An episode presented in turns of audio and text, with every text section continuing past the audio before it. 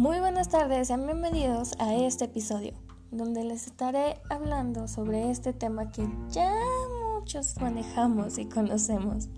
pues se trata de aquel virus que paró por completo al mundo. Y sí, es ese virus llamado COVID-19, también conocido como SARS-2. Pero sobre todo estaré hablando sobre el impacto psicológico que este tuvo entre los jóvenes puesto que en diciembre del año del 2019 se dio a conocer un virus proveniente de Wuhan, en China, el cual se extendió rápidamente a otros continentes como Asia, Europa y América,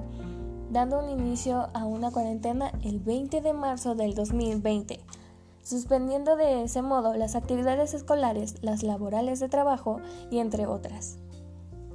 Ha habido casos donde la ansiedad, la depresión y los trastornos somáticos tuvieron un aumento entre los jóvenes del país debido a la cuarentena que aún continúa en este 2021, lo cual ha presentado cambios en las relaciones interpersonales de los jóvenes y esto puede tener afectaciones en los jóvenes en la actualidad, pues ya estaba previsto que la pandemia tendría consecuencias psicológicas que aparecerán en la población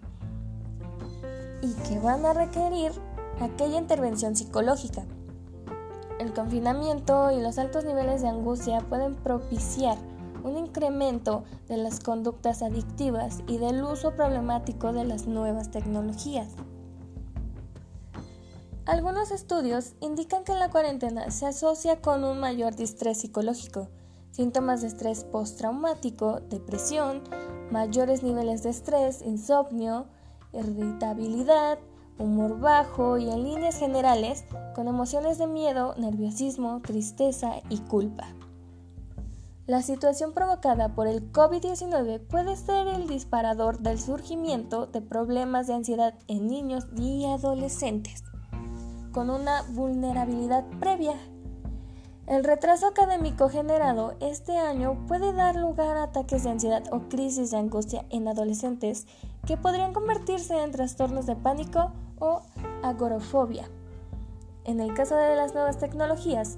el uso de estos dispositivos ha aumentado drásticamente durante la cuarentena y será un reto el volver a regular los hábitos y horarios de los menores como las normas del uso de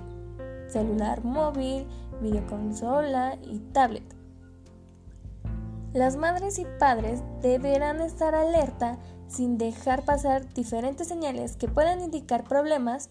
ya que la no intervención en un problema psicológico en niños y adolescentes puede hacer que se cronifique y que se arrastre hasta etapas posteriores. En especial si en esos momentos están lidiando con una muerte de un ser querido o alguien que es cercano a ellos. Así que recuerden que mantenerte cerca y escuchar a quien lo necesite, ya sea tu hijo, hermano o amigo, es un factor importante para así poder ayudarlo y sacarlo adelante sin que éste retroceda.